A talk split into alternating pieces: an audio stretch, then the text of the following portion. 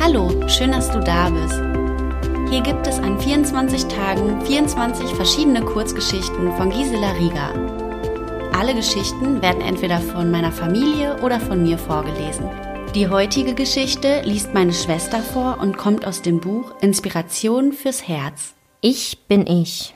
Als kleines Kind wollte ich so werden wie meine Eltern, Geschwister oder andere Vorbilder. Als ich größer wurde, erkannte ich, ich bin ich. Ich selbst fühlte, handelte anders als meine Idole. Nirgendwo sah ich Menschen, die genauso waren wie ich.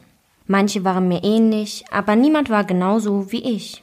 Als ich mich zum Teenager entwickelte, fand ich vieles, was mich an mir störte.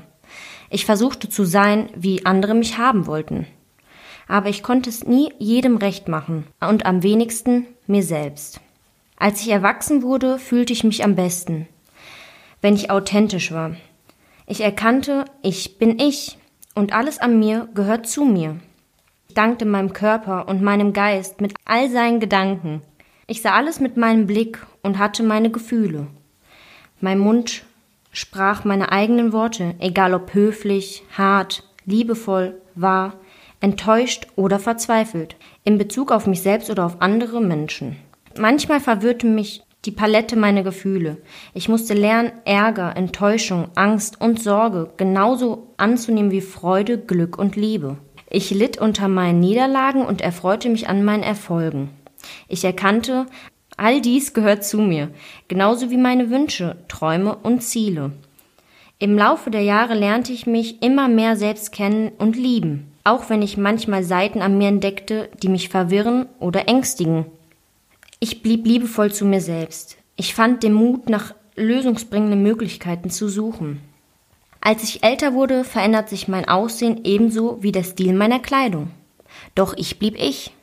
Ich sprach meine eigenen Worte und Überzeugungen manchmal ein bisschen frecher, manchmal diplomatischer. Ich maß meine Schwächen weniger wert und konzentrierte mich auf meine Stärken. Als ich alt wurde, kümmerte ich mich nicht mehr um die Fehler, die ich gemacht hatte. Ich war stolz auf das, was ich in meinem Leben erreicht und bewirkt hatte. Ich bedauerte nicht, was mir verwehrt blieb, höchstens das, was ich mich nicht getraut hatte, anzugehen. Heute genieße ich jeden Augenblick. Obwohl mein Körper immer müder wird, bleibt mein Geist hell und wach. In vielen Stunden erfreue ich mich meine Erinnerungen und meine Erlebnisse. Gestern hat mich meine Enkelin besucht und fragte, was ich in meinem Leben am meisten bereue. Ich schmunzelte und sagte all die Momente, in denen ich nicht ich selbst war. Am Ende deiner Reise wirst du nicht gefragt, bist du ein Heiliger geworden oder hast du für das Heil der Menschen gekämpft? Die einzige Frage, die du beantworten musst, ist, bist du du selbst geworden?